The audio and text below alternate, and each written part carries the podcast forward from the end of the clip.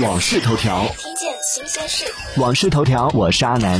据消费者反映，最近部分海底捞门店下架了牛肉粒，换成了与牛肉粒外观相似的味伴侣。值得注意的是，海底捞部分门店下架牛肉粒其实是有迹可循的。不久前，海底捞就公开宣布，上海有三十一家门店已经开始试点推行小料台产品更新，提供植物蛋白新品味伴侣作为搭配配料。同时，上海的三十一家试点门店也开始将牛肉粒列入到菜品菜单当中，以低价单独供应，每五百克仅需八毛钱。针对此次网友热议的海底捞牛肉粒变素了，海底捞方面也做出了回应，称味伴侣是一款植物蛋白产品，成本比牛肉粒还要高。此次做出这样的调整，也是为了配合植物蛋白产品的推广。在回应当中，海底捞也解释了牛肉粒由免费提供改为了以低价供应的原因，是为了引导消费者积极的尝试植物蛋白产品，同时也能够继续满足喜爱牛肉粒的顾客需求。